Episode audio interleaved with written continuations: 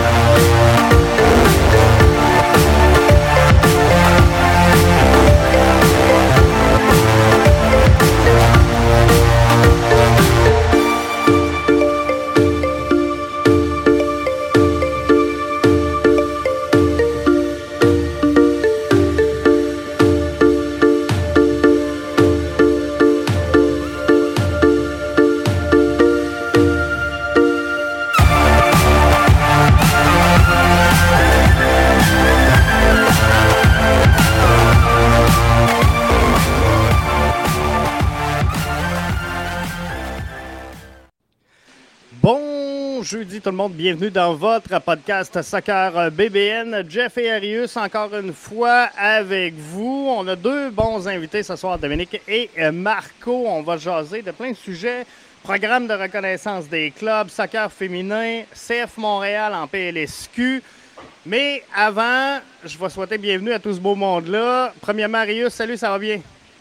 Hey, salut Jeff, ça va super bien. Et puis euh, ce soir, euh, on a vraiment, comme tu l'as bien mentionné, deux grands invités avec nous ce soir. Et puis, on va discuter de tous ces beaux sujets-là. Et puis, euh, pour que les auditeurs savent où, où ce qu'on est rendu euh, dans notre structure euh, footballistique au Québec. Et puis, en même temps, ben, il faut jaser, puis il faut partager notre passion. Excellent, les gars. Je vais vous laisser vous présenter. On va commencer par Dominique. Ben écoute, euh, merci, euh, merci pour l'introduction Arius, puis merci de nous inviter aussi, euh, Jeff, sur le, sur le podcast, c'est super apprécié. ben moi, je suis, je suis Dominique Boudreau. avec, avec Marco qui va se présenter tout à l'heure, on est, on est cofondateur de Avant Solutions en sport et loisirs. vraiment une organisation vraiment de service conseil qui est spécialisée pour les organisations en sport et loisirs. Donc, c'est vraiment notre, notre nouvelle entreprise qui est basée aussi sur l'expérience qu'on a été en mesure d'acquérir à Soccer Québec en tant que responsable de développement des clubs euh, et directeur des opérations dans, dans mon cas. Donc, euh, c'est vraiment avec plaisir que je suis ici avec vous aujourd'hui. Merci, Marco. Et merci, Dominique. Bienvenue. salut les gars. Merci beaucoup. Euh, mon nom est Marco Masucci. Pour ceux qui ne me connaissent pas, j'ai plus que 20 ans d'expérience dans le monde de foot canadien aux États-Unis. Euh, ma formation est en économie. Je ne l'ai pas vraiment utilisée euh, jusqu'à présent dans ma vie, mais j'ai eu la chance de compléter, de faire une maîtrise en administration sportive euh, quand j'étais entraîneur aux États-Unis, certifié comme personne ressource, formation des éducateurs auprès de l'Association des entraîneurs du Canada. Et j'ai suivi plusieurs licences ici au Québec au niveau de, du centre entraîneur ou de directeur technique. j'ai quelques-uns de mes mes réussites, euh, j'ai été entraîneur à l'Université Fairleigh Dickinson aux États-Unis euh, dans la NCAA Division 1, qui était une expérience euh, vraiment incroyable. Aussi directeur exécutif au club de soccer Monteuil pour six ans, peut-être sept ans, si je ne me trompe pas. et finalement, après avoir vécu cette expérience de club à Monteuil, j'ai travaillé avec Dominique pendant un peu plus que deux ans comme responsable du développement des clubs à Soccer Québec donc, tout ce qui était le, programme de reconnaissance, le volet technique du programme de reconnaissance, c'était mon dossier principal. Super, boys. Excellent. Donc, JF, ce soir, on a deux grands experts avec nous. Puis ils ont bien mentionné euh, ce qu'ils faisaient, puis euh, un peu leur, leur cheminement, leur pedigree. Puis on a souvent parlé de, euh, de la structure, de la nouvelle structure du football ici au Québec. Et puis, on a invité plusieurs invités. On a eu des directeurs techniques qui sont venus un peu nous jaser de leur expérience de, de, de, dans la nouvelle, dans la nouvelle structure et tout. Et puis, pour moi, c'était important d'inviter ce soir euh, Dominique Boudreau et euh, Marco, qui étaient en, euh, en plein milieu de, de, de, de, ce changement, de cette transition. Et je pourrais quand j'ai connu Dominique, justement, Dominique, je pense qu'il revenait d'Angleterre et puis on était, on était en, plein milieu de cette transition-là et puis c'était tout nouveau pour les clubs. Puis on voyait que peut-être Dominique peut expliquer un peu qu'est-ce qu'il ressentait, qu'est-ce qu'il voyait euh, par rapport à ça. Mais avant ça, euh, j'aimerais savoir, les gars, euh, avant Solution, c'est quoi l'idée derrière cette, de cette compagnie? Et c'est quoi, qu'est-ce que vous voulez amener de plus pour les organismes sportifs qui, au Québec? Oui, puis c'est une excellente question, Arius. Cette idée-là, ce projet-là, est un peu une déclinaison de ce qu'on faisait à Soccer Québec en tant que, responsable, euh, moi, du développement plus administratif, un peu la stratégie de mise en place du programme de reconnaissance, puis Marco vraiment au niveau technique. Euh, donc, c'est sûr qu'il y avait 160 clubs euh, qui, appliquaient au programme de reconnaissance de clubs au Québec, dans les différentes régions telles qu'on les connaissait. Fait que les, les ARS, les 18 régions avaient un certain rôle. Nous, à Soccer Québec, mm-hmm. on avait les deux un rôle d'évaluation puis aussi d'accompagnement des clubs, d'accompagnement des régions dans l'évaluation de, de, leur propre club aussi. Fait que ça mhm. faisait énormément de clubs aussi à, à, gérer, à évaluer. Puis on ne voyait pas qu'on était en mesure d'accompagner vraiment en profondeur les organisations avec lesquelles on travaillait. Fait que c'est sûr qu'on arrivait avec euh, des conseils, on essayait de, les aider du mieux qu'on pouvait, mais on ne pouvait pas aller passer un, un, deux, trois jours avec un club et d'essayer de, de, comprendre vraiment la source du problème ou comment on peut les aider sur une période prolongée c'est vraiment mm-hmm. ça que, l'idée d'Avant Solutions en sport et loisirs est née. C'est vraiment de travailler avec un nombre restreint d'organisations, vraiment travailler en profondeur avec eux. Souvent, on regarde des, projets, des, mandats qui vont être de 6 à 18 mois pour vraiment être en mesure de faire la, boucle complète, la saison d'hiver, la saison d'été, trouver les moments où il y a la formation de planification euh, annuelle aussi. c'est vraiment un peu dans cet esprit-là d'être euh, des coéquipiers, puis d'être le bras droit des organisations le temps qu'on travaille avec eux. Oui, super. Et, j'avais vu justement, c'est drôle que tu as fini avec ça, le bras droit. Mais, explique-moi, Dominique, peut-être Marco aussi peut, élaborer un peu plus là-dessus. L'expérience que tu as vécue, puis tu l'as bien mentionné, il y avait 160 clubs, puis il fallait les accompagner, ces 160 clubs-là. Vous, la solution que vous avez trouvée comme, ben, en, en, parlant de avant solution, est-ce que c'est de vraiment prendre le temps d'accompagner ces clubs-là, le temps qu'il faut pour les aider à mettre une structure euh, stable et, qui va être en fait bénéfique pour le développement du joueur même? Oui, Arius. Un des éléments qu'on voulait absolument, euh, on voulait assurer que n'importe quel mandat qu'on a avec un club, on fonctionne toujours avec des livrables. Alors, euh, on parle de, si on prend en charge la formation des éducateurs à l'intérieur du club, c'est pas juste la formation des éducateurs en tant que tel. On, est très clair avec le club qu'on va avoir X nombre de, de, stages, on va avoir des plans personnels pour chacun des éducateurs, on va être sur place, je suis sur le terrain avec les clubs.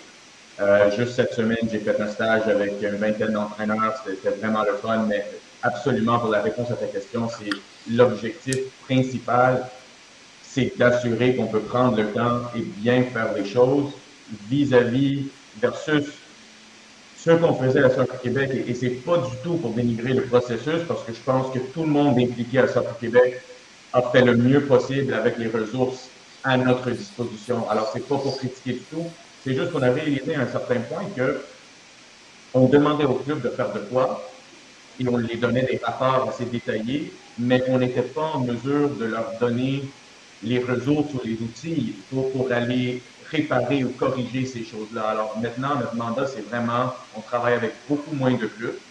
Je veux dire des, clubs ou des organisations dans plusieurs sports, c'est pas juste le soccer aussi, mais on travaille avec euh, beaucoup moins d'organisations, mais on travaille d'une façon beaucoup plus près avec euh, chacun des intervenants. C'est beaucoup plus spécifique aussi.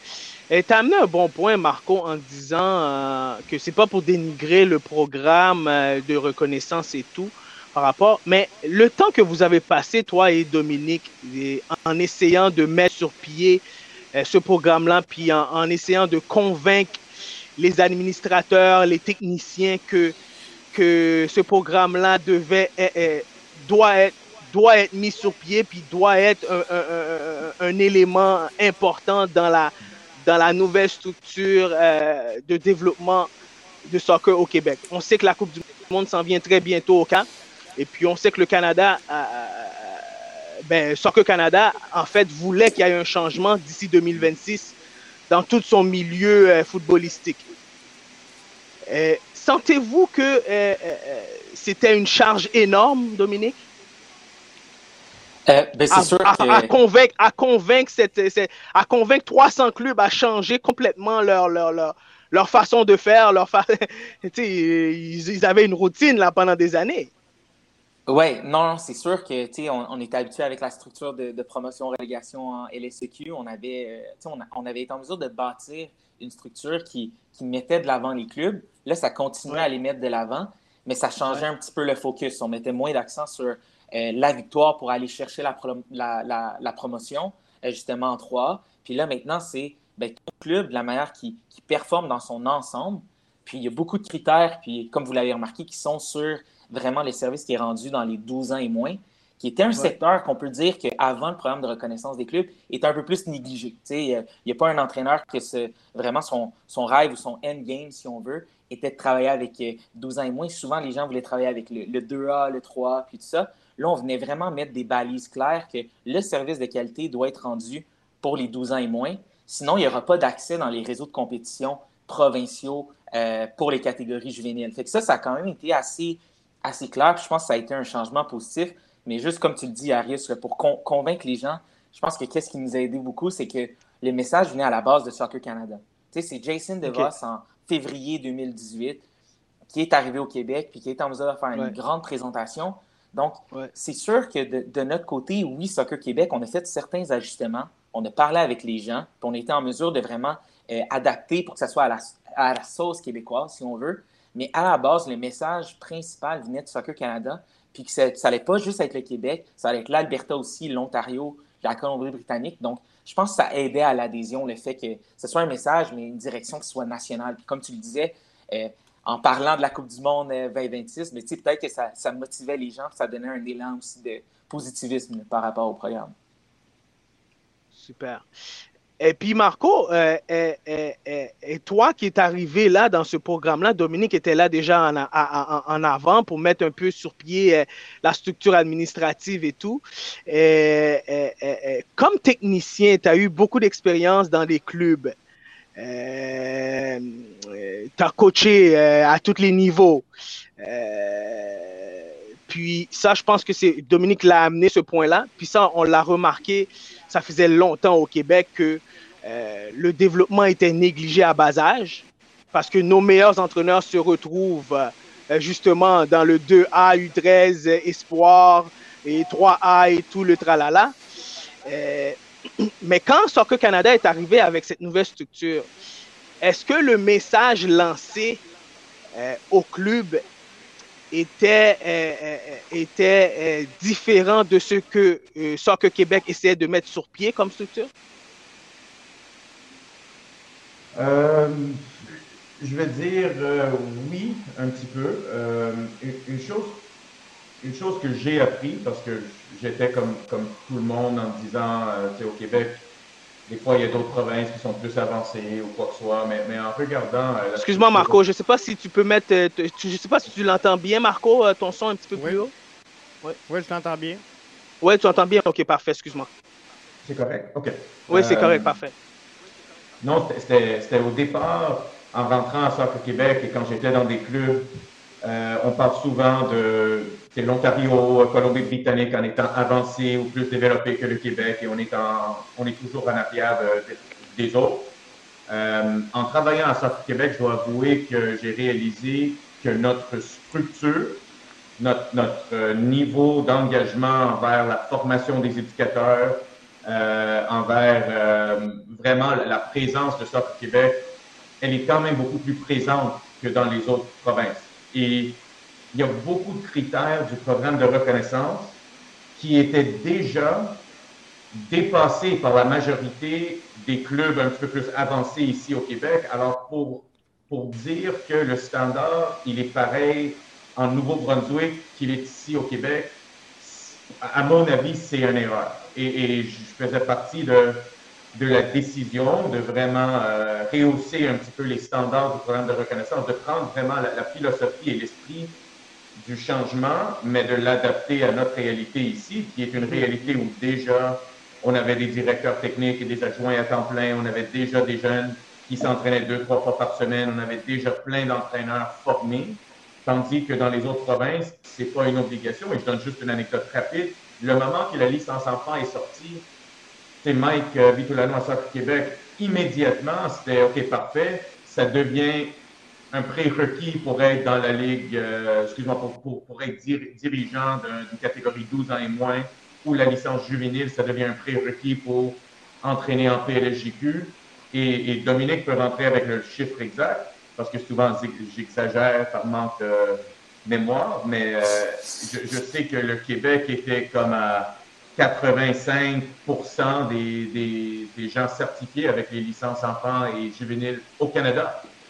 Alors ça, c'est quelque chose de... Exactement, c'est quelque chose d'extraordinaire. Oui, ça a des... C'est des coûts, c'est du temps, c'est de, l'effort additionnel, mais, mais, je pense que le, le sacrifice que les clubs sont en train de faire durant cette période de transition, elle est lourde. Et en parlant avec beaucoup de directeurs techniques, je les sens épuisés, je les sens fatigués, je les sens un petit peu euh, désespérés même. Mais, mais, je pense que le moment où on passe à travers ces deux, trois ans de formation intense, habituer tout le monde au CDC, habituer tout le monde à la nouvelle réforme, je, pense qu'on va être dans un meilleur, euh, une place qui est beaucoup plus beaucoup meilleure qu'elle était il y, a, il y, a, deux ou trois ans. Oui, OK. Jeff, tu voulais poser question, une ben, question? J'allais demander si, euh, dans le fond, est-ce que le Québec trouve sa place ou, euh, justement, c'est vraiment les autres qui vont faire du rattrapage pour venir à peu près au niveau? Dans le fond, à, quelque part, est-ce que Québec est comme le, standard à suivre, puis on va essayer de venir coller les autres provinces au Québec? Je vais répondre encore si c'est une opinion. Pour moi, pour moi, le, les standards ici au Québec et la façon qu'on a évalué ensemble avec Jason et Dave à Soccer Canada, qu'on a évalué les clubs. Quand on dit qu'au Québec, on a sept clubs nationaux, dans les autres provinces, il y en a peut-être beaucoup plus. Je, vais dire que le standard que nous, on, voulait vraiment maintenir, Soccer Québec en général, il est beaucoup plus élevé que le standard dans, le reste du Canada, à mon opinion. Mais c'est drôle, c'était ça ma prochaine question. Qu'est-ce qui explique pourquoi il n'y a pas autant de clubs nationaux ici? Si, si tu dis ça, Marco. Peut-être Dominique peut me répondre. Pour, moi, la réponse rapide, c'est juste la, rigueur avec laquelle on a, on a exigé la documentation d'un certain niveau au club, qui peut-être dans, dans le premier cycle les clubs, ils n'avaient pas auparavant beaucoup de documentation, beaucoup de plans sur papier. Il y avait des directeurs techniques qui connaissaient la game, qui, étaient bons sur le terrain, mais il n'y avait pas assez de documentation, il n'y avait pas assez de documentation à l'intérieur de ça. Sur la première fenêtre, oui, il y a des clubs que peut-être en temps normal, ils vont être nationaux dans les prochaines années ou provinciales dans les prochaines années, mais la première fois, peut-être ça les a pris par surprise, mais, nous, on voulait absolument respecter la rigueur du, processus. OK. Donc, est-ce que selon vous, vos évaluations ont été un peu plus, euh, euh, strictes par rapport à certains clubs? Euh, parce que, tu sais, je me demandais comment l'évaluation avait été faite parce que je vais poser la question avec nos deux derniers invités. JF, je ne sais pas si tu te souviens, nos deux derniers directeurs techniques. On avait posé la question et on dit que c'est la région qui se déplaçait pour faire l'évaluation, en fait, euh, de comment reconnaître la licence du club. Donc, euh, est-ce que vous, vous avez eu la chance de faire les évaluations ou est-ce que vous avez eu la chance de mettre sur pied une façon d'évaluer les clubs? Euh, comment ça a été fait, ça? oui, ça, ça, je peux prendre la balle au bon, Arius. C'est sûr que l'objectif principal, surtout avec un nombre de clubs important, c'est d'avoir un standard. Un standard qui va être respecté, un, standard qui va aussi à travers. Puis là, avec, avec Soccer Canada, c'était aussi en, à travers les provinces d'avoir un standard qui va se respecter et d'essayer d'avoir un niveau qui va être similaire au niveau de l'évaluation. Parce qu'on le sait, quand on regarde une séance d'entraînement, ben, ça va un peu au jugement. On essayait vraiment avec les grilles de compétences, les grilles d'évaluation, que ce soit vraiment le plus euh, straightforward possible, qu'il y ait le moins de jugement possible là-dedans. Puis s'il y a des points, ce soit des points qui, ben, visuellement, soit il l'a, soit il l'a pas, que ce soit plus noir ou blanc que, d'aller dans la zone grise. Puis euh, c'est sûr que selon les niveaux de reconnaissance, je tiens à préciser que euh, le, club dont tu parles, où c'est le, directeur régional qui vraiment était sur le terrain, ben, pour une reconnaissance provinciale ou nationale, ce ne serait pas le directeur technique régional, mais ce serait plutôt soit Soccer Québec ou le personnel de Soccer Canada. Donc, il y a quand même un partage de responsabilités selon les niveaux de reconnaissance. Puis le, dernier petit point, puis tu parlais des visites techniques, qui est un élément pour nous, qui, l'était à Soccer Québec, majeur dans l'évaluation, parce que les plans veulent dire quelque chose, mais il faut absolument que ça soit concrétisé par le travail sur le terrain. Puis malheureusement, mm-hmm. dans, certaines provinces, faute de ressources, l'octroi de reconnaissance nationale ou de d'autres reconnaissances il n'y a pas de visites techniques qui sont effectuées. Donc, c'est uniquement basé sur le travail vraiment euh, papier qui est effectué, la documentation. C'est sûr que peut-être que quand on dit qu'on est un peu plus sévère, bien, on a regardé plus de choses. Peut-être des fois, en regardant plus de choses, des fois, ça, ça, on enlève certaines pelures qui font en sorte que ah, ben, peut-être que le club n'est pas tout à fait prêt quand on regarde le travail qui été effectué sur le terrain. OK. Parce que tu sais, il y a plusieurs amateurs euh, et nos membres. Tu sais, les gars, je suis dans le foot, ça fait longtemps, puis vous savez. Et puis j'entends des, des, pas mûrs puis des pas vertes. et puis il nous fallait nos deux experts ce soir pour un peu toucher ces points-là. Euh, plusieurs amateurs d'un club de soccer ne connaissent pas. On avait posé la question. Euh, peut-être que vous pouvez nous répondre par rapport à ça. Peut-être vous avez eu le pouls puisque vous avez analysé beaucoup de choses suite à, cette nouvelle structure-là. Euh, ne connaissent pas la structure du foot au Québec et le cheminement d'un joueur. Qu'est-ce qui explique ça? Plusieurs amateurs qui, sont dans le foot. Ils sont dans le foot, même euh, des, des parents qui sont dans le foot, que leur fils ou leur fille joue à un très bon niveau, mais ne connaissent toujours pas la structure et la culture du foot au Québec. Qu'est-ce qui explique ça? Euh, la communication à travers, euh, mais à, un moment donné, c'était 200 000, maintenant c'est peut-être 190 ou 180, je ne suis pas certain. Avec la pandémie, ça a tout changé, mais communiquer avec les parents de, presque 200 000 joueurs via les médias sociaux à Soccer Québec, c'est extrêmement difficile le résumé pour tout ça, à mon avis, encore une fois, c'est une opinion, c'est que Soccer Québec et nous, comme, culture de, soccer, quand on était des entraîneurs, quand on était des joueurs, quand on était directeurs, on, a des attentes astronomes de Soccer Québec. Soccer Québec est une fédération sportive avec X nombre d'employés. Il y a, peut-être euh, cinq ou, six techniciens là-dedans.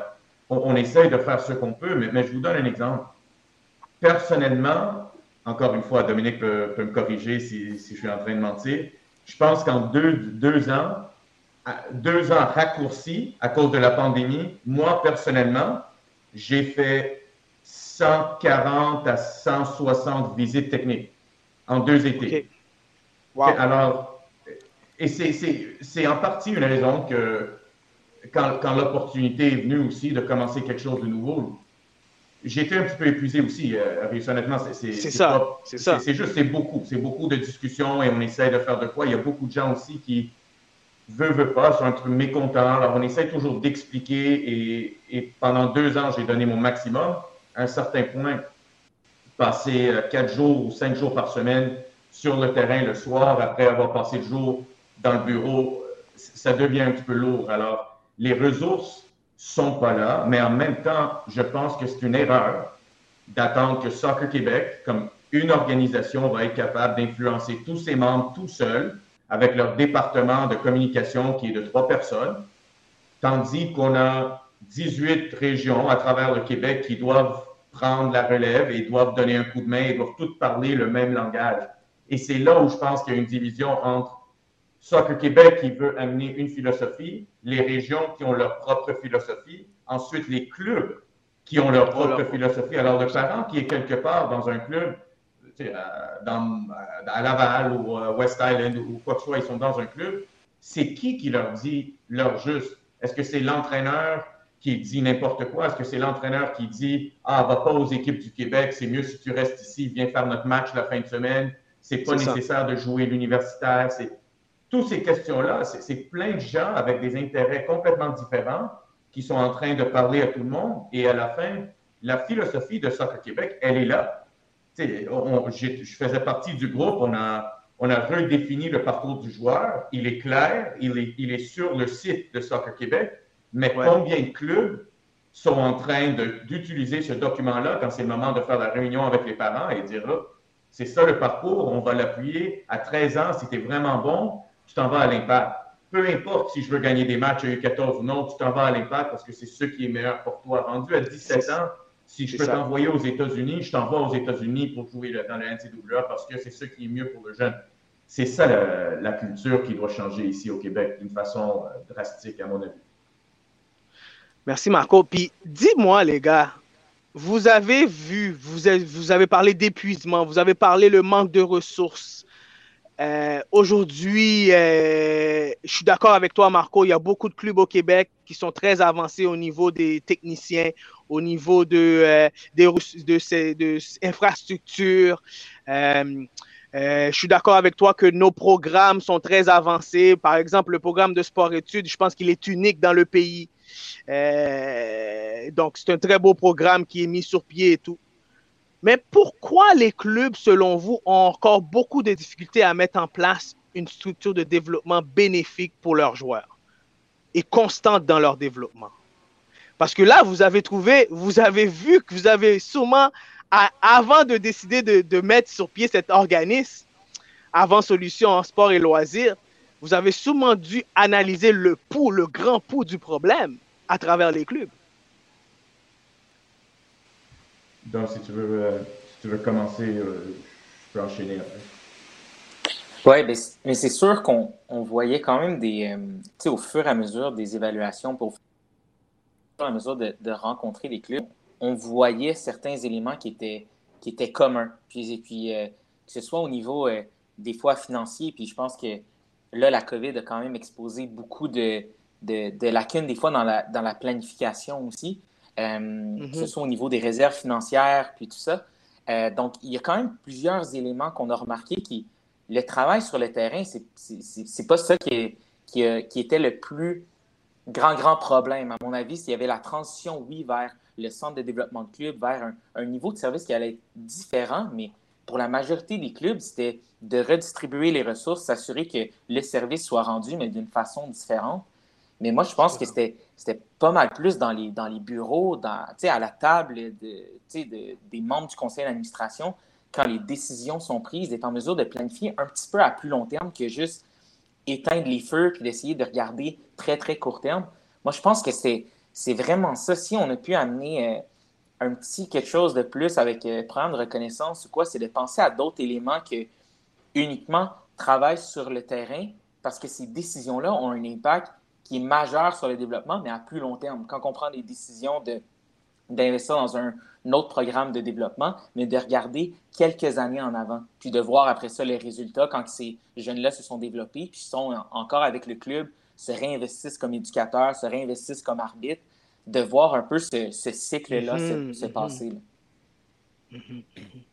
Jeff? C'est ça, ben, ça qui va faire aussi en sorte que le programme va avoir tout euh, va être exploité à son maximum. La journée où les gens qui ont appris à l'intérieur de la structure viennent formateurs dans cette structure-là, c'est là, je pense, selon moi, que la culture va faire un tour de roue, puis c'est ce qui va faire que, OK, on s'en va dans la bonne direction. Le, constat, euh, et, c'était quand même un changement extrêmement radical et c'est arrivé rapidement. C'est, on a eu dans mon club, dans, dans, dans mon ancien club, dans, dans, les anciens clubs de, de, de, mes collègues, dans les clubs que, que j'ai visités, au début, c'était papa, maman bénévole qui entraînait les jeunes. Ouais. Et je veux dire, dans papa, maman bénévole, tu as, toutes les sortes. Tu as des, des, gens qui sont complètement passionnés, qui, doivent, qui devraient être rémunérés pour le nombre d'heures qu'ils mettent là-dedans. Il y a aussi des gens qui font simplement parce que il n'y a personne d'autre qui veut le faire. Alors, je vais prendre charge de mon équipe est-ce que j'ai l'équipement? Est-ce que j'ai les ressources? Est-ce que j'ai les plans d'entraînement ou est-ce qu'on me laisse tout seul? Ça, c'était numéro un. Après qu'on a commencé à exiger des formations de base, même si c'est juste un S1 et, tu sais, de, Arius, ça prend une demi-journée et tu peux t'endormir pendant le cours si tu veux. Mais il y, a des, il, y a des gens, il y a des gens qui, ça leur tente pas de faire la formation et, et même si le standard est tellement bas, là, on a commencé à dire, les clubs ont commencé à dire, OK, ça va être difficile de convaincre papa, maman bénévole de, de s'investir dans le club s'il n'y a pas d'équipe formelle. Alors maintenant, tu n'es pas en train de coacher l'équipe de ton jeune, tu es en train de travailler et développer un groupe d'âge au complet. Alors là, voilà. déjà, ça, diminue. Alors, ce qu'on a vu à la fin, au lieu d'avoir papa, maman bénévole, on avait beaucoup de jeunes, 16, 17, 18 ans, 20 ans sur le terrain, et l'interaction avec les jeunes était complètement différent. C'est sûr, ça amène d'autres problèmes. Alors, peut-être un jeune de 16 ans, moins responsable qu'un adulte, peut-être qu'il y a plus de retard, peut-être le samedi matin à 8 heures, c'est difficile, mais je veux dire, l'interaction, l'animation, le rapport entre les jeunes, les petits jeunes et les, les, ados, c'était incroyable. Aussi au niveau de motivation, aussi au niveau de, il y a des directeurs techniques qui m'ont dit, depuis qu'on a commencé le CDC, au début, je voulais pas faire ça, je trouvais ça que c'était trop difficile. Mais maintenant, je vois que j'ai des, petits jeunes de 9 ans qui viennent voir mes matchs U17-3A parce que c'est leur éducateur qui est sur le terrain. Alors, la culture, ça aide la culture et c'est sûr, ça, ça amène un autre problème. Maintenant, on doit former des, des milliers d'adolescents, de, mais c'est quand même un virage dans, dans la bonne direction. On est en train d'aller chercher du nouveau monde, des nouveaux éducateurs. On est en train de plus se structurer. Euh, mais je suis d'accord avec tout ce que Dominique a dit. Ce n'est pas une réponse simple, mais chaque club avait des forces et des faiblesses. Mais sur le terrain, la chose que j'ai vue le, plus flagrant pour moi, c'est, et tu le sais, un directeur technique, il a son plan annuel, c'est parfait. Le 1er janvier, on est prêt à conquérir euh, le monde. On est prêt à, aller, devenir le meilleur club au monde. Rendu le 6 janvier, il y a des parents qui commencent à envoyer des courriels, il y a des plaintes, il y a une équipe qui n'a pas de coach, on est sur le terrain sept fois par, semaine, on va prendre une équipe froide. Alors, on se fait tout le temps amener dans d'autres directions. Alors, le plan à long terme, ça n'existe pas. Même si sur papier, ça existe, on n'est pas capable de prendre le temps de dire c'est quoi nos objectifs à court terme, à moyen terme, est-ce qu'on est dans, le bon chemin pour aller euh, cocher toutes ces boîtes-là? Et c'est là où on a réalisé avec l'entreprise, c'est les gens ont besoin de la formation des éducateurs parce que c'est quelque chose qui est très difficile à faire d'une façon régulière à l'intérieur d'un club. Ils ont besoin de l'accompagnement au niveau de la gouvernance avec un CA qui est composé de bénévoles, qu'ils ont besoin d'une ligne directrice, ils ont besoin d'établir des objectifs avec l'administration, avec le budget. C'est toutes des choses qui sont toujours repoussées et, ce que nous, on, a dit, on, est capable de vous aider avec tout ça et vous, vous pouvez vous occuper de ce que vous aimez faire le plus et ce, les priorités à l'intérieur de votre club. Et on va travailler avec vous pour assurer qu'on a vraiment un, un, travail de 360 degrés. On, disait que les directeurs techniques étaient beaucoup euh, débordés et puis que c'était n'était pas toujours facile parce qu'il y en avait énormément à apprendre. Est-ce qu'il manque euh, un, niveau de leadership dans la structure entre le directeur technique et vraiment là, les entraîneurs des clubs pour venir faire le pont un peu entre le plan du 1er janvier, justement, et ce qui va se passer sur le terrain? Oui, et, c'est un petit peu là où on. Vous entrez en scène. Oui, c'est C'est un petit peu là où avant les solutions rentrent en scène. Mais, mais c'est ça. Et mon, comme mes dossiers sont beaucoup plus techniques, ceux de Dominique sont beaucoup plus au niveau administratif. Alors pour moi, être cette personne-là qui prend le lead du directeur technique, mais dans l'exécution des stages, dans la création du contenu, dans la supervision, l'évaluation, je suis capable de prendre un petit peu de ce poids-là, puis, puis être capable d'assurer qu'il y a une certaine rigueur. Si on me dit une fois par semaine, moi, je peux m'assurer que chaque lundi, j'ai mon stage avec mes éducateurs. Le directeur technique, le lundi, peut-être il y a une urgence, lui, il ne peut pas, et on, le sait tous. Là, on annule le premier, on annule le deuxième, on annule le sixième, et finalement, il y a un bris. Mais honnêtement, euh, oui, on a besoin ce, ce responsable, ce coordonnateur, ce firme externe, peu importe c'est quoi, on a besoin d'un responsable de la formation dans un club. Mais c'est drôle que, tu parles de ça, Marco, parce que comme expérience, je pense que tu le sais. Puis euh, les parents, les parents, les entraîneurs, euh, souvent, on leur donne le sac de ballon au début de l'année et puis ils ramènent le sac de ballon à la fin de l'année.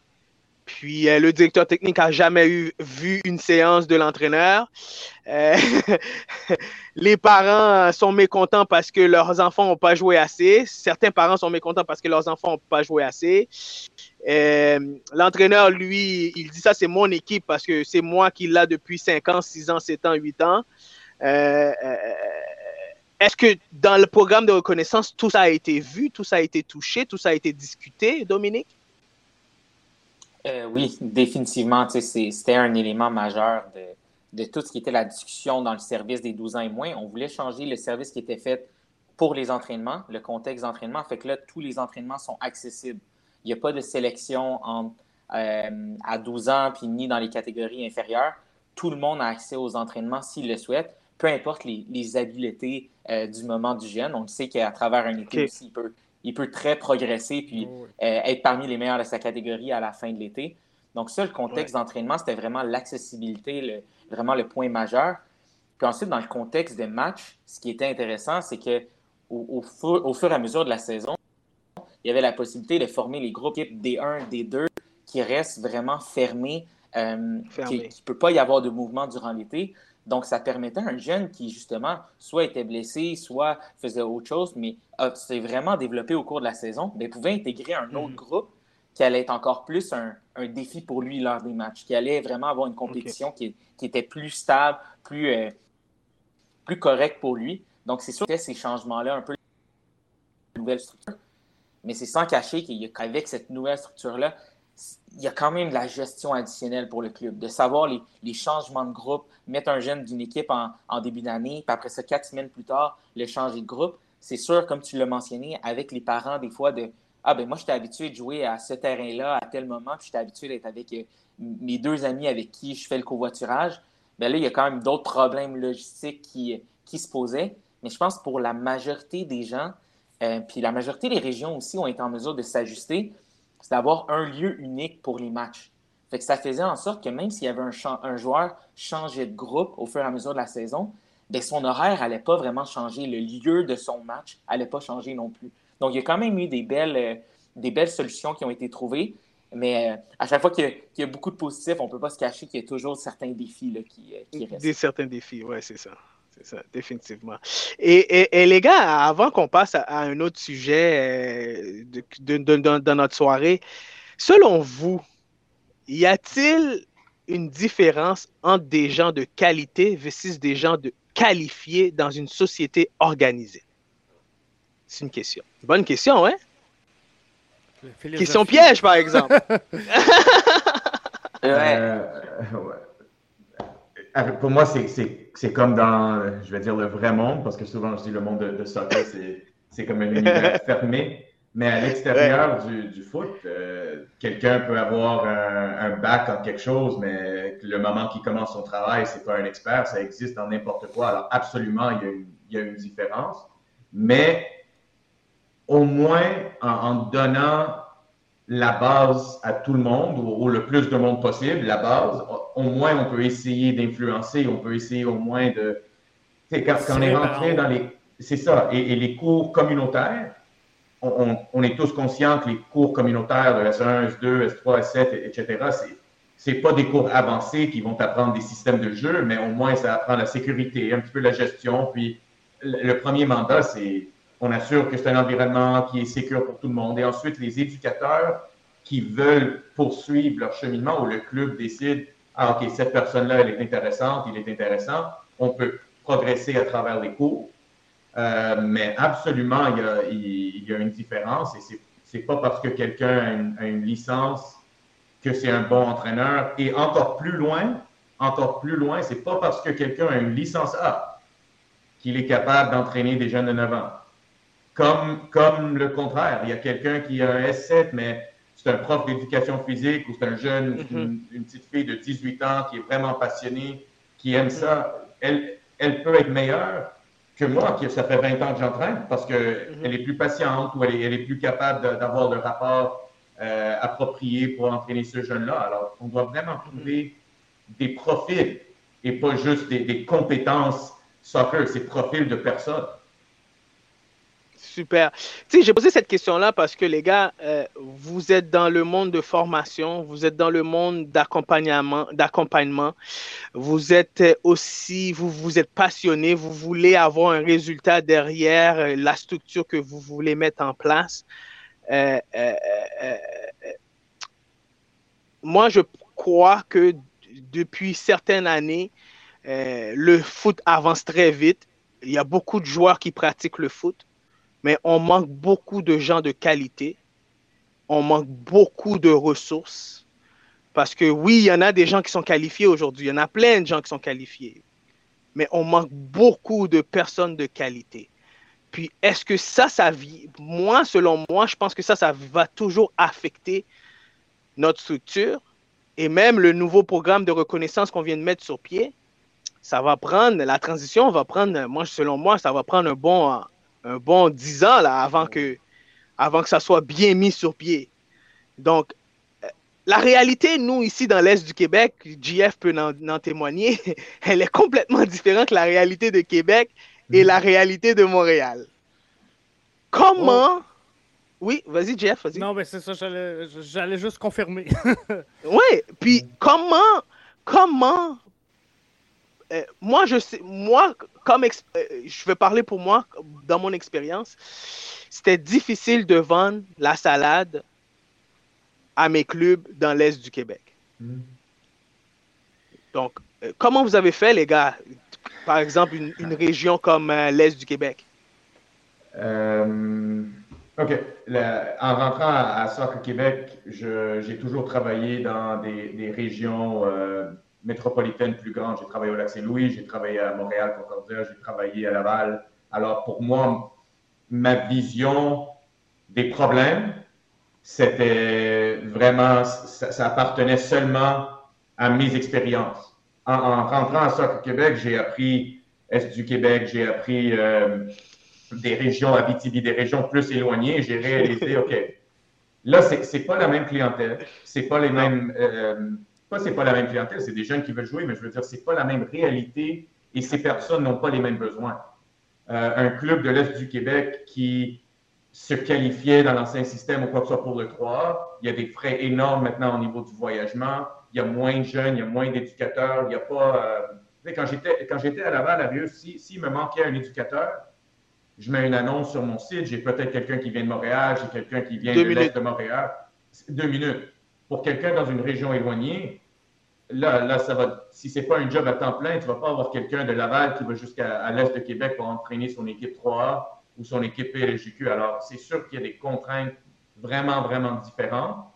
Euh, mais la clé, encore une fois, et, je dis pas que c'est facile, mais la clé, encore une fois, c'est chaque club doit commencer à traiter ses éducateurs comme ils traitent des joueurs, ou on espère qu'ils traitent des joueurs. Alors, on n'est pas juste une organisation qui essaye de produire des joueurs. On est une organisation qui produit des joueurs, des éducateurs, des arbitres, et, on doit avoir une formation beaucoup plus importante. Auparavant, le, C, euh, le comité technique de club, le CTC, où on avait tout ça, c'était OK, on va se réunir quatre fois durant l'année, et tout d'un coup, on, est en train de faire de la magie. Mais c'est pas ça. C'est comme un jeune s'entraîne une fois par semaine, deux fois par semaine. L'éducateur doit avoir des du contenu, de la rétroaction, quelqu'un qui l'évalue, quelqu'un qui est capable d'être là pour lui donner des conseils. C'est un travail. Mais Est du Québec en particulier, je vais dire, le, moment où vous commencez à former votre propre bassin d'éducateurs avec vos jeunes qui passent à travers le sport-études, etc., c'est la seule façon de, survivre, encore une fois. C'est la solution. À mon avis. selon toi, c'est la solution. Dominique, toi, tu voulais rajouter quelque chose là-dessus? Non, mais c'était exactement.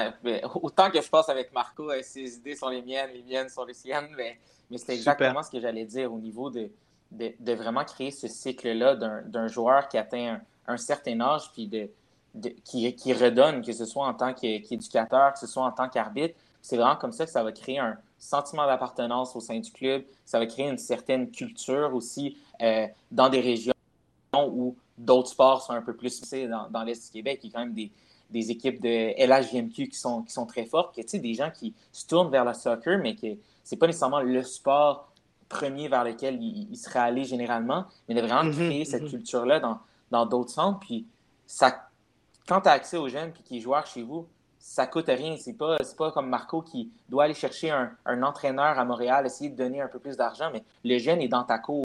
Essaye de lui offrir un, poste d'éducateur, essaye de, lui, de le sensibiliser à, à l'arbitrage, tout ça. Puis de fil en aiguille, ben, ces gens-là vont parler avec les autres joueurs sur leur équipe, puis ça peut créer vraiment un, effet d'entraînement, un effet boule de neige qui, est intéressant pour le club. Super. Dernière question pour le programme de reconnaissance. Selon vous, est-ce que c'est un programme euh, bénéfique euh, pour le développement de notre sport dans quelques années? Ou est-ce que c'est un programme qui a été mis sur pied, le fait qu'on va on va accueillir la Coupe du Monde 2026, puis il fallait que Canada Soccer mette sur pied une certaine structure. Et est-ce que cette structure-là va nous permettre de mettre plus de joueurs sur les équipes nationales? la raison d'être du programme, et comme toi, j'ai entendu plein de raisons, euh, jamais été confirmée par contre.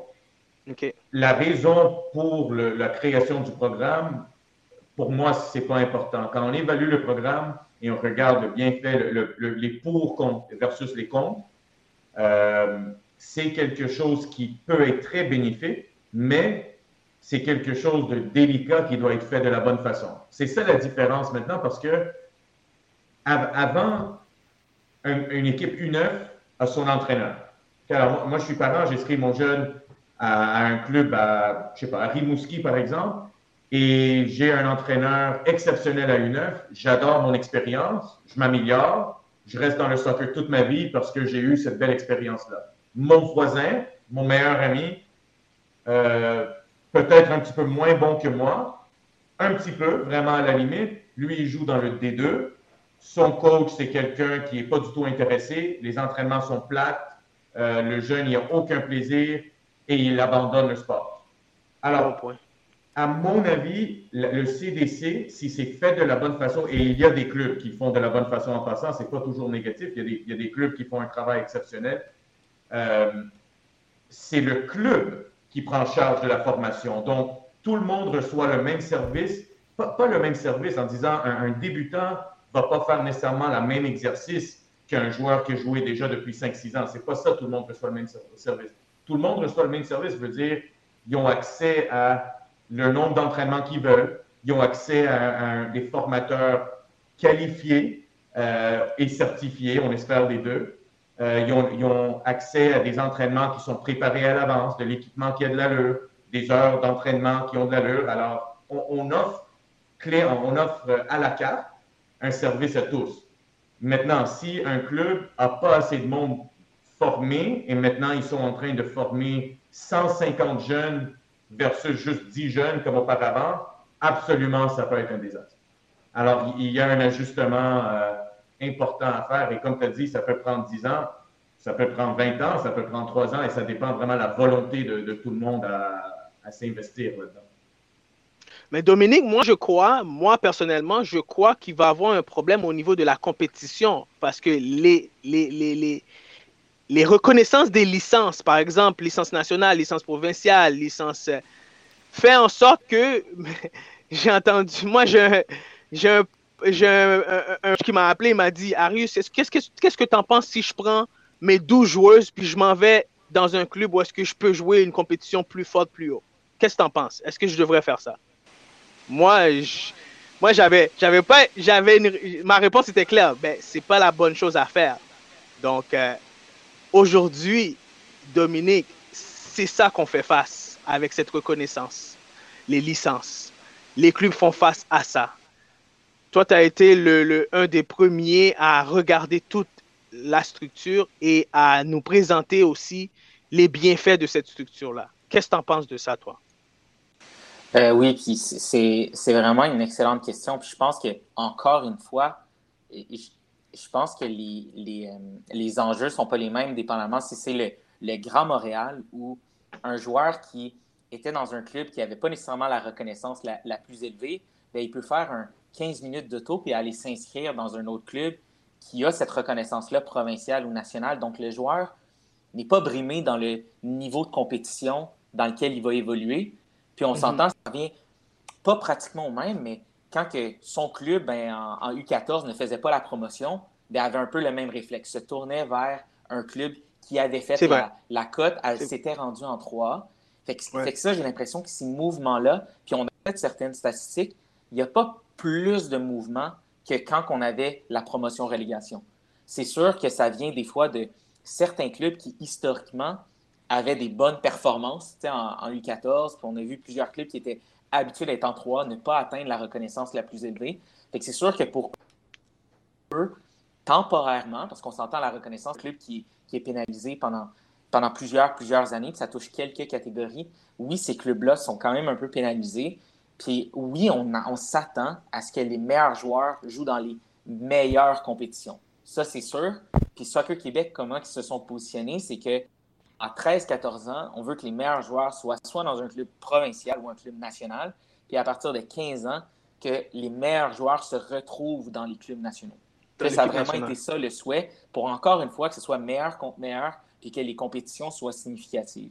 Donc, c'est vraiment ça, mais quand. Euh, puis on reprend, disons, l'exemple d'un joueur de Rimouski qui est en 15 ans, qui à chaque année avait l'opportunité de, de, dans la Ligue Québec Métro d'atteindre le niveau 3. Et là, maintenant, si son club ne le fait pas, ben là, il doit se rendre à Québec, il doit se rendre à un autre endroit. Donc, ça peut être extrêmement difficile pour les régions qui sont un petit peu plus éloignées. Il y a quand même une correction qui a été faite.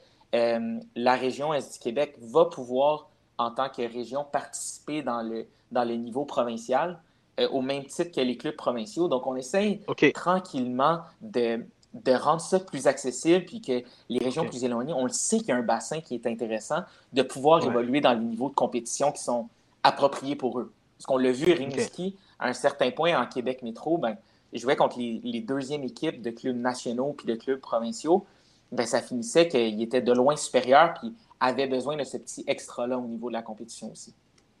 Définitivement, définitivement, je suis d'accord avec toi. Et puis je pense que c'est euh, une des. Je pense que JF peut témoigner. Il a son garçon maintenant aujourd'hui qui, qui était en sport-études avec nous, puis qui a dû. Euh, ben, qui, doit voyager deux, trois fois par semaine pour aller jouer en PLFQ euh, avec Beauport. Donc, euh, on s'entend, papa, papa est toujours sur la route. Explique-nous un peu, là, Jeff. ben oui, c'est ça. Mon, mon garçon joue, euh, dans le fond, jouait 3A ici à, Rivière-du-Loup. Euh, maintenant, évolue en PLSQ avec le Royal Beauport. Fait que c'est deux, trois entraînements par semaine, plus les matchs. Fait du voyagement. Mais on n'a pas le choix, c'est la réalité. C'est la réalité. Donc, le joueur, s'il veut atteindre un niveau, ben, c'est le sacrifice qu'il qui, doit faire. Écoute, les gars, on a touché pas mal tous les points. Super. Merci beaucoup. Et écoute, les prochains points, moi, là, qui est le plus important, ben, qui était un, des points importants aussi que je voulais discuter avec vous. Et Marco, toi, tu as coaché souvent les filles au soccer. je voulais parler un peu du soccer féminin au Québec. comment ça va en ce moment, le soccer féminin au Québec? Euh, comment ça va? Le soccer féminin au Québec en ce moment, euh, il y a eu beaucoup de changements à travers les dernières années. Maintenant, avec, euh, avec le, CNHP en permanence. Le programme Excel? C'est ça, le programme Excel en permanence où ils ont pris des joueuses d'un certain niveau qui ont vraiment un potentiel d'aller au prochain niveau et, ils sont pris en charge par l'équipe technique à Soccer Québec. Je pense que c'est une très, très bonne chose. Pas parce que les clubs ne sont pas capables de le faire, parce que mon vécu, euh, c'est que les filles ou les gars qui étaient en CNHP ou même en sport-études, Darius, Mais la différence au CNHP, c'est que tu as toute la province, tu as tous les, clubs à, avoir un contact, un, certain rapport avec. Les jeunes, ils se font cinq entraînements par semaine d'un certain niveau avec les top des top joueurs de la province. Ensuite, ils s'en vont au club. Des fois, moi, je, vais te dire honnêtement, mais les joueurs CNHP ne s'entraînaient pas pendant l'hiver, par exemple, ils étaient en repos, mais c'est pas tout le monde qui fait ça, c'est pas tout le monde qui croit au CNHP. Et, encore une fois, on revient comme on a dit avant, c'est un problème. C'est un problème de communication, de philosophie, etc.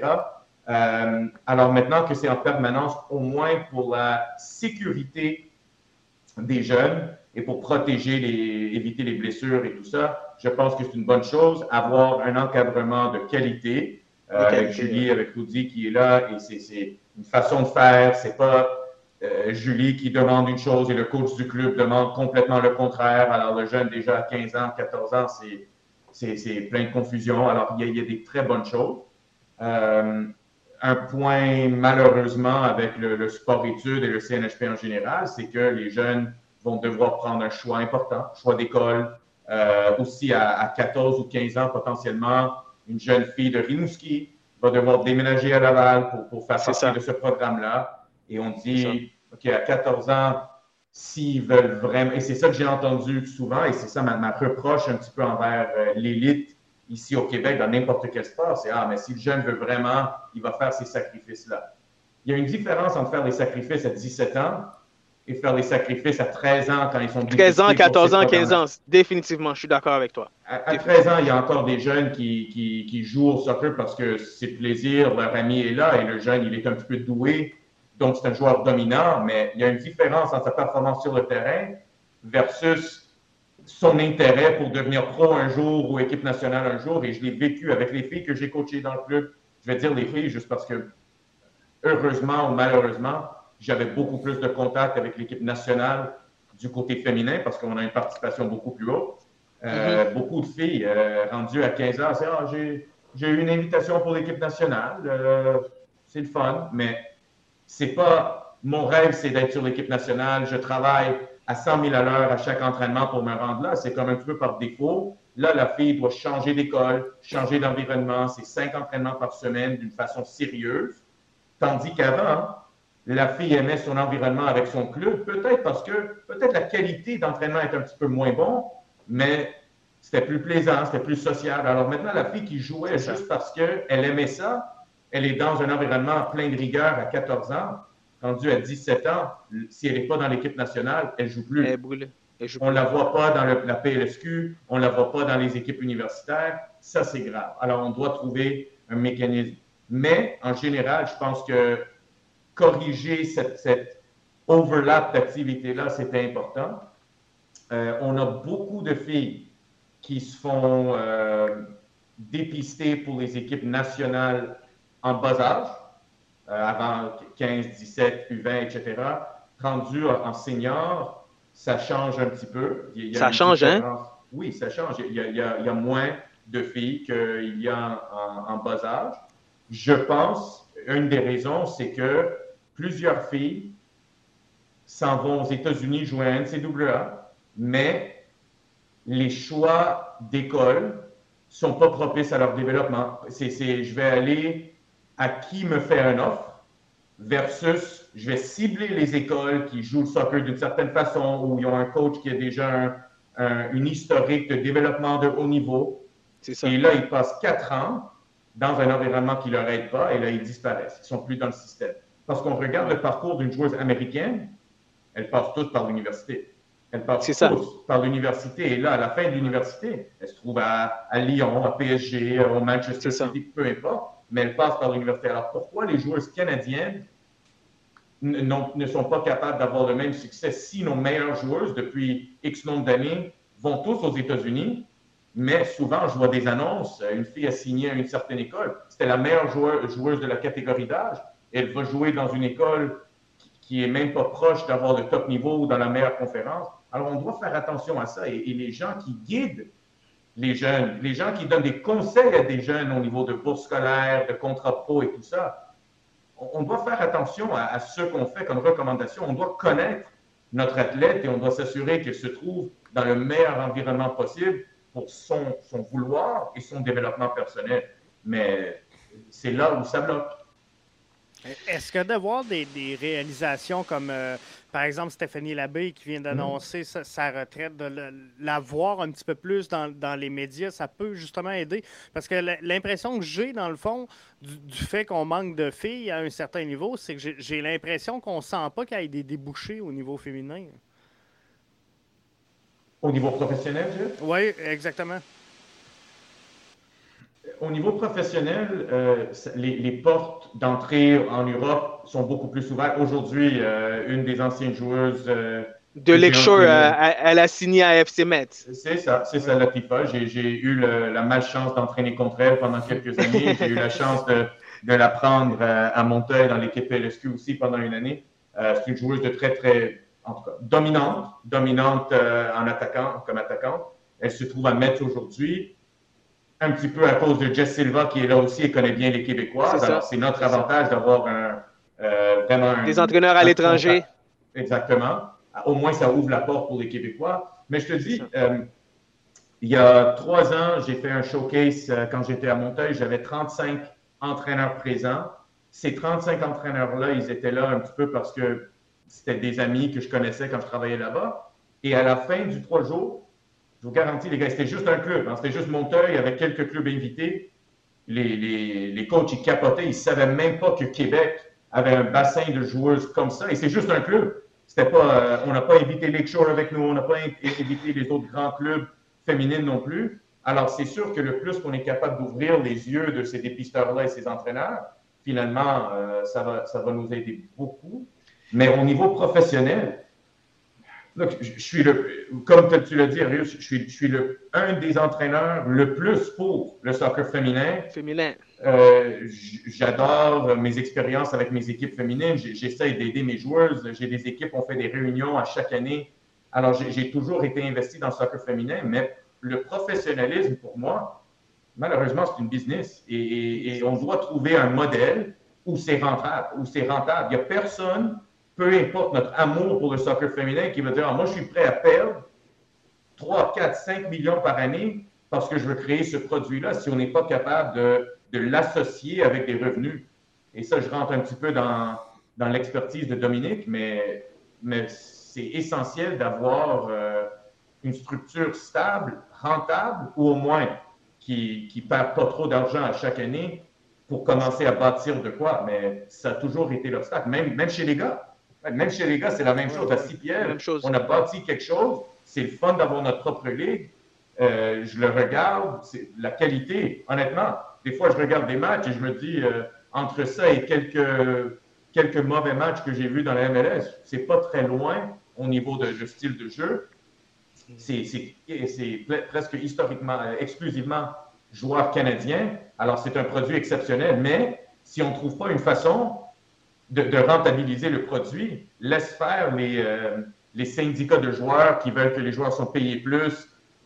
les clubs déjà ne peuvent pas payer les joueurs comme il faut. On, doit prendre un pas en arrière et on doit trouver une façon de, rentabiliser tout ça. Sinon, la éventuellement, les, les propriétaires vont, être tannés de dépenser et perdre tout cet argent à chaque année.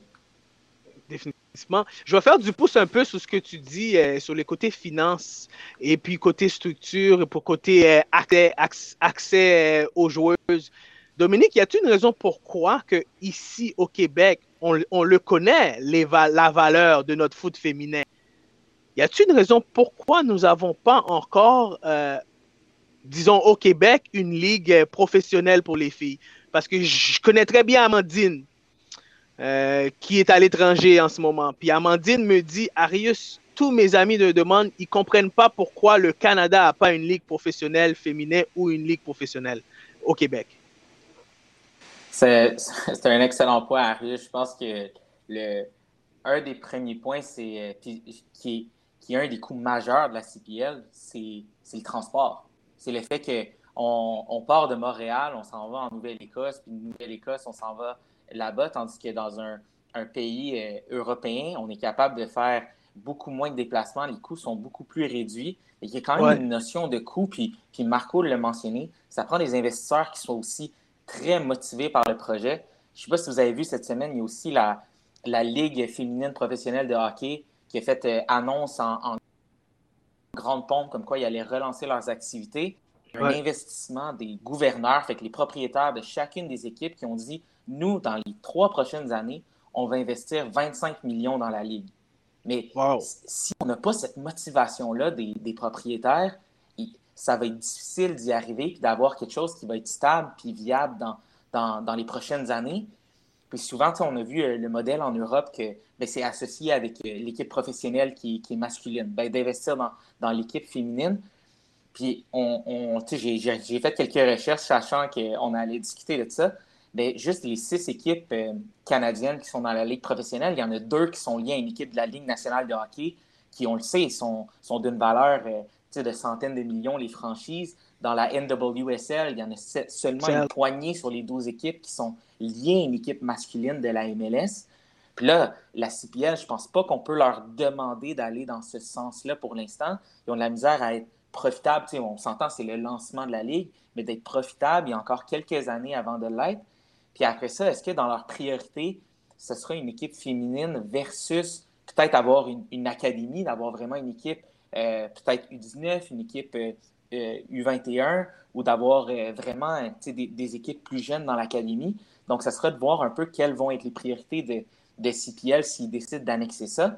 Puis, avec CFM, puis peut-être que ça va être un autre point, on a vu l'annonce comme quoi leur équipe réserve allait participer dans la PLSQ d'après moi, c'est sûr qu'il y a une notion de, coût financier aussi. De coût financier aussi. À la place de participer dans MLS Next Pro, comme 100% des autres clubs MLS vont participer soit en 2022, soit 2023, CFM, c'est le seul club qui ne s'est pas encore engagé.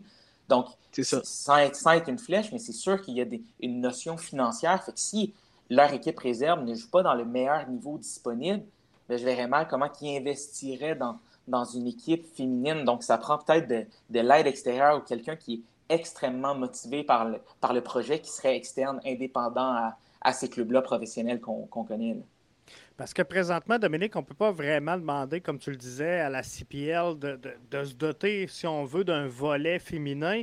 Mais par contre, pour lancer le projet, ça serait presque ça qui serait l'idéal, d'avoir un, pan parallèle à la CPL, une W, par exemple, CPL, où chaque club aurait une formation féminin. Et là, on pourrait partager les voyages en, ayant le même horaire, les mêmes stades. Donc, euh, des matchs back-à-back, les garçons, par exemple, euh, et euh, les filles qui, jouent tout de suite après. Bref, on, voyage sur le même avion. ça pourrait faciliter les coûts, là, à quelque part. Oui, oui, c'est sûr. Puis, sinon, d'essayer de de, de régionaliser, que ce soit par conférence ou des fois euh, certains, certains conférences soient faits de moins fréquents à l'autre, à l'autre bout du Canada. Je suis sûr qu'il y a plusieurs gens là, qui, qui font euh, les calculs savants pour essayer d'arriver avec la meilleure formule possible pour limiter les coûts, avoir le plus de compétition qui soit significative. Mais tu as, raison, Jeff. C'est sûr qu'il y a possibilité de profiter des mêmes infrastructures, de profiter des mêmes, euh, des mêmes transports. mais à la fin, il, il doit y avoir quand même des raisons financières en arrière pour que ce soit payer les, payer les, euh, les, femmes qui vont jouer dans cette, euh, dans cette ligue-là. Puis est-ce qu'eux vont, vont plus valoriser cette ligue-là que, que d'autres, à savoir ça va être quoi le profil des joueurs qui vont euh, qui intégreraient cette, cette ligue-là canadienne? Mais ça, c'est sûr que ce serait super, super pour le Québec parce que vous le dites, on a le bassin, puis ils doivent justement aller ailleurs pour continuer à se développer. Mais ce serait le fun de continuer à les voir évoluer au Québec sans 6 heures de décalage ou 3 heures de décalage. c'est ça. Dernière question sur le soccer féminin, Marco, puis je vais prendre Evelyne Vien comme euh, exemple. Qu'est-ce qui explique une fille comme Evelyne Vien Parce que tout à l'heure, tu me parlais de CNHP, tu me parlais des filles qui doivent quitter euh, la maison pour, aller dans un, dans un environnement plus élevé, euh, mieux encadré, des entraînements qualité. Mais qu'est-ce qui explique une Evelyne Vien n'a pas accepté d'aller au CNHP, mais a quand même réussi à atteindre le plus haut niveau? Puis je suis sûr qu'il y en a plusieurs d'autres Evelyne Vien dans le système du côté féminin. Oui, euh, Evelyne, ne euh, voulait pas à, cause de en tout cas, je ne vais pas parler pour Evelyne, mais, mais il y a eu le, déplacement en jeune âge, comme on a dit avant, de partir de Québec et aller jusqu'à Laval. C'est quelque chose qu'à son âge, elle ne voulait pas le faire. Euh, pour moi, il n'y a, a, rien qui dit qu'une fille ou un gars qui, qui n'a pas participé au plus haut niveau à 14 ans et 15 ans sont pas capables d'être vus et remarqués et de, se démarquer un petit peu à, 17, 18 ans. Je pense pas que c'est impossible du tout. La seule chose, c'est on, est d'accord que si tu es dans un environnement de haut niveau à tous les jours, je parle pas juste euh, des, formateurs, je parle aussi des, des, joueuses, des adversaires. Tu es toujours en train de jouer contre le, plus haut niveau. Je pense que automatiquement, tu prends des habitudes que tu prends pas dans ton club où tu es, de loin la meilleure joueuse, etc. Mais euh, c'est un, un, crédit euh, au travail qu'elle a fait. Elle a eu une carrière de cégep remarquable, universitaire. Elle a joué dans la, la PLSQ la première année. Et, je vous garantis, euh, honnêtement, quand, je l'ai vue jouer la première fois contre, contre nous, je la connaissais pas, Evelyne. Je ne savais pas d'où elle venait. J'ai vu une attaquante dominante comme j'ai jamais vu de, de, de, ma vie que je connais pas à cet âge-là. Et je suis vraiment, vraiment contente que finalement, euh, elle a été vue, elle a été remarquée et, elle, elle, est en train de bâtir euh, une carrière et j'espère qu'elle va avoir plus de présence avec l'équipe nationale et tout ça. Mais et je ne veux pas ramener ça au, soccer vraiment juvénile de base, mais c'est un petit peu ça l'argument qu'on a depuis quelques années. C'est on ne peut pas couper un jeune d'un environnement à 9 ans et là, on dit, ben, à 9 ans, on sait qu'ils ne vont pas être bons. Parce que si c'est le cas, il y a beaucoup de joueurs et de joueuses qui ont juste commencé à, développer de la bonne façon à 10 ans, 11 ans, 12 ans, 15 ans, 17 ans. Mohamed Farsi, euh, Mohamed Farsi, c'est un exemple parfait. Alors, ce qu'on peut faire dans la nouvelle structure, c'est assurer que tout le monde va être vu le plus souvent possible. Et si un jeune, peut-être le jeune, quand on faisait les évaluations à une heure, il y avait de l'anxiété, euh, il n'était pas bien sous pression. Il sentait que les parents ils voulaient absolument qu'il fasse la première équipe. Il se présente au tryout, il ne performe pas, elle ne performe pas, elle est coupée, elle s'en va dans une deuxième ou troisième équipe qui, que, comme tu as dit, le directeur technique n'a même pas vu une fois jouer cette équipe-là, ne connaît même pas le coach. Le coach veut qu'il reste dans son équipe parce qu'il gagne des matchs. Et, là, le jeune, il est pris dans, dans cet environnement-là pendant des années et son développement, ça, ça ça, ralentit. Alors, le fait qu'on est capable jusqu'à 12 ans aujourd'hui d'avoir tous ces jeunes-là ensemble, ils peuvent s'entraîner par compétence dans des groupes euh, plus homogènes, il n'y a aucun problème. Mais au moins, le responsable sur le terrain est capable de voir tout le monde et dire Ah, wow, ce joueur-là, depuis le dernier mois, je pense qu'il est prêt pour faire le saut vers la première équipe. Il est vu tout de suite. On est capable de les garder dans la structure. Alors, il y a un pourcentage de joueurs qu'on perd dans le système. Je ne vais pas dire si on perd pas de joueurs, on va gagner une Coupe du Monde, pas ça du tout. Mais c'est certain qu'à travers des mauvaises évaluations, des mauvaises expériences, des jeunes qui quittent précoces, des jeunes qui jouent au, hockey ou à d'autres sports et leur club dit OK, mais là, c'est fini. Si, vous n'êtes pas investi à 100% tout le long de l'année, vous ne pouvez pas jouer dans, notre équipe, va dans la deuxième, troisième équipe. C'est certain qu'on a perdu quelques joueurs qui avaient un potentiel important dans notre province et dans notre pays. Et, et, c'est pas comme on a des, des milliers de joueurs de haut niveau. Alors, à chaque fois qu'on a un jeune dans le système, on doit essayer de, de, le travailler de la meilleure façon possible, le plus longtemps possible, et voir s'il y a un potentiel qu'on est capable d'aller chercher. Définitivement. Jeff, tu voulais rajouter quelque chose là-dessus? Non, c'est à peu près ça. Je suis bien en ligne avec ça. CF de Montréal, monsieur. En PLFQ, on l'a mentionné tout à l'heure à plusieurs reprises. Euh, effectivement, je crois que c'est une décision côté financier euh, de ne pas avoir participé à de ne pas euh, s'inscrire à MLX Next. Et aujourd'hui, la décision a été prise et puis ils ont annoncé qu'ils sont en PLFQ. vous aussi, je pense que dans votre avant-solution, vous proposez aussi des qu'est-ce que je pourrais dire, un travail de financier, euh, par exemple, au club, euh, comment gérer leurs finances et tout ça, ces affaires. Quel conseil vous donnerez à Monsieur Saputo? Parce que dans les dernières années, on en discute souvent, JF et moi, M. Saputo le dit souvent, il perd euh, pas loin de 11 millions par année avec le CF de Montréal. Là, je viens de voir la semaine dernière avec les avec euh, Bologne. il, avec la Bologne, il perd autant aussi d'argent. Donc, euh, on veut que les on veut que les, les, les, les propriétaires investissent dans le foot. On veut qu'ils injectent l'argent. Mais c'est pas rentable, Dominique. Comment expliquer ça? C'est pas rentable. Ben, je pense que partout à travers le monde, souvent, les, les propriétaires, c'est des gens qui sont, qui sont hyper passionnés. Euh, ils vont pas nécessairement pour que ce soit un investissement euh, rentable, mais c'est sûr que rendu, comme tu le dis, là, à essuyer des pertes de, de 11 millions par année, il y a des décisions qui doivent être prises. Puis il y, a des, il y a des décisions difficiles qui doivent être prises pour limiter euh, des fois les pertes financières, puis de prioriser certains trucs versus un autre.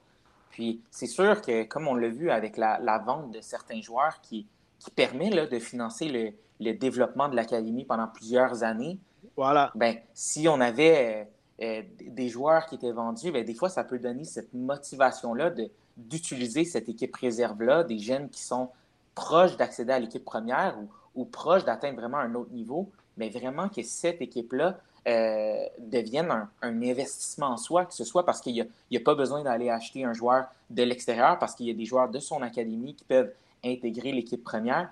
Donc, je pense que ça, ça, devrait être quelque chose qui est pris très au sérieux, parce que cette équipe réserve-là, puis sans, sans du tout dénigrer le niveau de la PLSQ, mais les équipes réserves, toutes les autres équipes vont se mesurer à un niveau qui est bien supérieur à celui de l'équipe réserve de, de CF en 2022. Donc, est-ce que ça crée un autre euh, euh, type d'écart entre ces équipes-là, ces deuxièmes équipes-là réserves? C'est quelque chose à regarder, mais euh, en même temps, on ressort de, on, ressort d'une année COVID, plusieurs matchs au niveau des, des, capacités qui ont été réduites. C'est pour ça aussi qu'il y a quand même huit équipes, huit clubs de la MLS qui attendent 2023 avant d'intégrer cette nouvelle ligue-là. Donc, je pense qu'il faut peut-être être patient, puis ça n'empêche pas que CFM peut euh, contacter la MLS puis joindre, joindre, la Ligue en 2023. Je suis sûr qu'il y a encore des possibilités à ce niveau-là. Mais je pense que c'est de valoriser un peu cette équipe réserve-là comme un, outil pour accéder à l'équipe première, puis peut-être aussi un véhicule éventuellement financier, comme on l'a vu avec, euh, avec d'autres clubs qui ont été capables de monétiser euh, une pépite là, qui est sortie de, de leur académie. Et demain, demain, je vais avoir la chance d'en parler avec Patrick Leduc, euh, directeur de l'Académie justement du CF Montréal, qui sera de passage dans euh, le show de demain. Et euh, est-ce que, Dominique, oui, il y a une raison financière, c'est sûr, d'aller se tourner vers la PLSQ et la, CPL, où, on devrait voir encore, normalement, en tout cas, je m'attends à voir quelques joueurs prêtés là, à des équipes de CPL. Mais est-ce qu'au niveau de la visibilité et de la rentabilité, le coût peut être très bénéfique pour la PLSQ? Je pense que, je pense que pour les clubs qui, euh, qui vont être dans la PLSQ, c'est sûr qu'eux essayent aussi d'aller chercher euh, commanditaires et tout ça aussi pour leurs propres opérations. Que ça ne devienne pas un, programme qui soit financé par, par les jeunes, par d'autres programmes du club, mais que ça soit vraiment un autofinancé. Fait que je suis, je suis convaincu que ça a des effets positifs puis que quand que, ben, quand que l'équipe de Montréal, l'équipe réserve de Montréal va arriver euh, jouer contre euh, PLSQ à Beauport, ben, je suis sûr que ça peut attirer des gens et avoir un effet positif sur, euh, sur vraiment le nombre de gens qui vont se présenter. Fait que, fait que oui, je pense qu'on peut quand même se réjouir d'une certaine façon de voir, de voir cette équipe-là réserve de l'impact de Montréal vraiment plus proche de chez nous. Ça, c'est sûr peut-être certains clubs euh, vont pouvoir augmenter leur coût de billetterie. c'est à voir, C'est à voir, ouais, définitivement. Eh les gars, c'est déjà, déjà un bon 1h20, on est ensemble. Et puis, on a fait le tour euh, de toute euh, notre actualité. Et puis, sérieux, je vous remercie beaucoup de votre générosité. Et puis, euh, les gars, pour, la, une des raisons premières pourquoi je voulais vous inviter, parce que euh, euh, je crois que vous êtes des gens passionnés et qui ont des, des bonnes intentions pour le développement de notre sport. Et puis, les auditeurs qui nous écoutent ce soir, ben, je vous dis tout de suite que, et les clubs, et les directeurs techniques aussi qui nous écoutent ce soir, ben, vous avez deux personnes professionnelles expérimentés qui peuvent vous donner un gros coup de main quand ça vient aux ressources pour le développement de vos jeunes et, des, et de, vos, de votre club. Et moi, personnellement, j'étais dans le système, les gars, vous le savez tous. Et puis aujourd'hui, j'ai une académie privée. Et puis, je crois fortement que euh, que des gens comme vous peuvent faire une différence dans notre système et dans notre structure footballistique. Et puis, j'espère de plus en plus voir beaucoup de gens privés comme nous euh, atteindre ce niveau-là, puis en même temps trouver euh, le juste milieu pour aider les clubs. je pense que Soccer Québec a intérêt aussi d'avoir des gens comme vous et puis des académies privées aussi. Euh, qui sont professionnels, puis que des gens qui sont qualifiés. Parce que tout à l'heure, ma question de qualité versus des gens qualifiés, je pense qu'aujourd'hui, on a beaucoup plus de gens de qualité que de gens qualifiés. Donc, euh, euh, les gars, continuez votre bon travail. Et puis, nous, à BBN Media, nous, notre, notre, notre objectif, c'est de cultiver, cultiver les gens par rapport au foot footballistique et puis les faire connaître aussi des gens qui sont très impliqués dans le foot à travers le Québec. Donc, des gens comme vous. On a eu plusieurs d'autres invités aussi. Puis je pense que Jeff, Jeff quand il, a mis ce projet sur pied de podcast, c'était dans le but justement de, de, de, de, partager cette passion-là et que le Québec euh, euh, soit au courant de ce qui se passe à travers euh, la province et puis qu'on on est un sport aussi important que le hockey. Qu'est-ce que qu'en pensez-vous? En, terminant, si euh, je suis un club euh, qui, que euh, je suis à l'écoute, Avantage Solutions Loisirs peut aider finalement dans plusieurs facettes, soit de, gestion, de planification, comme on disait, pour transporter ça sur le terrain. Fait que je vous donne, les gars, la dernière minute pour un peu là, expliquer. J'ai mis le lien en bas, mais si, comment on vous rejoint? Euh, ben oui, ben c'est sûr. Euh, puis, merci de l'avoir, euh, mis à l'écran. C'est sûr qu'on a un site web qui expose vraiment la gamme un peu de services avec lesquels on peut aider. Ça, c'est vraiment pour donner un peu un aperçu des compétences qu'on a. On sait que chacune des organisations est assez unique, a des problèmes aussi qui sont souvent spécifiques. Ah, ben moi, dans mon club, il y a telle situation qui se passe, c'est vraiment cet élément-là que je veux corriger. Ça, c'est sûr qu'on est capable d'avoir des éditions un peu plus sur mesure. Le but de trouver euh, un peu euh, l'enjeu, puis d'essayer de décortiquer ça ensemble, de travailler ensemble là-dessus. Mm-hmm. Donc, euh, mm-hmm. à, à toutes les organisations qui, écoutent, on est vraiment là pour être un, bras droit. Comme je l'ai dit, là, on est des, coéquipiers. Oui, c'est sûr, c'est du service conseil, on est théoriquement des consultants, mais on a fait partie de la structure, on connaît un peu la réalité, on sait que c'est un, un, domaine d'activité qui est assez unique, qui est vraiment plein de passionnés. Fait qu'on on vient de ce milieu-là, puis on veut vraiment amener un peu cette expérience-là de terrain qu'on a amené pour aider les organisations. Super. Marco, tu veux euh, rajouter quelque chose? Mais oui, j'aimerais, euh, honnêtement, j'aimerais vous, euh, vous féliciter parce que c'est quand même, je vous suis et je vois le, le, travail que vous devez mettre dans chaque émission. Vous avez plusieurs émissions, puis on a besoin beaucoup plus de, médias qui, qui, sont en train de, couvrir, honnêtement, pas juste le, soccer, tout, euh, tous les sports professionnels euh, ici au, Québec. Alors, euh, merci de nous avoir reçus, mais en même temps, merci d'essayer de, mettre vers l'avant ce développement de notre culture footballistique ici au Québec et je vous souhaite vraiment bonne chance. Et pour nous, c'était un plaisir d'échanger avec vous. Merci, beaucoup, Marco. Jeff? Ben, ben, euh, c'est parce que je, suis allé visiter le site euh, d'Ava Solutions Loisirs. Je voulais juste mentionner que, euh, parce qu'on parlait beaucoup que c'était pour les clubs, mais ça peut être aussi pour l'organisation et la planification de tournois, hein, même si on n'est pas nécessairement un club. Ouais. Ça se peut? Ouais. Oui, oui c'est ça, tout à fait. Ouais. Ouais, c'est sûr que ça touche, quand on parle de tournois, il y a beaucoup d'aspects planification, il y a l'aspect financier aussi. Il y a plusieurs organisations qui, des fois, dépendent d'un événement comme ça pour renflouer les coffres ou à tout le moins réduire un peu la, facture de des fois des prix d'inscription qui sont, sont donnés pour certains programmes. Fait que des fois, ça peut être une avenue à, regarder et d'essayer de trouver le meilleur moment dans l'année aussi pour tenir un événement euh, de la sorte, c'est sûr. Tu voulais rajouter quelque chose, Marco, je crois. Non, c'était juste pour juste pour mettre pour dire que oui, absolument. Les c'est pas juste des clubs, c'est n'importe quelle organisation où il y a un, personnel à, former au niveau technique ou administratif, euh, si on a besoin de soutien financier, soutien au niveau de la gouvernance. Euh, ça peut être, il y a des, on a parlé avec des municipalités. Euh, on va peut-être entrer en, discussion avec d'autres organisations dans, à l'intérieur de, des municipalités, des ligues qui sont déjà organisées, des ligues privées ou des ligues qui sont dans une structure aussi. Alors, on est prêt à donner un coup de main et si on n'est pas capable de le faire, on va être honnête et on ne va pas le faire, mais si on est capable d'offrir de quoi, ça, ça, nous fait plaisir d'être capable de, bonifier un produit qui existe déjà. Ça fait le tour, Ça fait le tour. Ça fait le tour, euh, Jeff. Et puis euh, Marco Masucci et Dominique Boudreau ce soir avec nous, les gars. Un gros merci encore. Et puis Jeff, un gros merci euh, pour toute la planification. Et puis, euh, on se retrouve euh, une autre fois, les gars. Et puis, euh, n'hésitez pas, lâchez-nous un coup de fil si vous avez besoin de quoi que ce soit. Et puis, on est toujours là pour partager les, nos connaissances et pour continuer notre développement dans le foot et le sport. Merci les boys. Merci les boys, je vous souhaite une bonne soirée. Merci à vous hein, pour l'invitation, c'est vraiment le fun.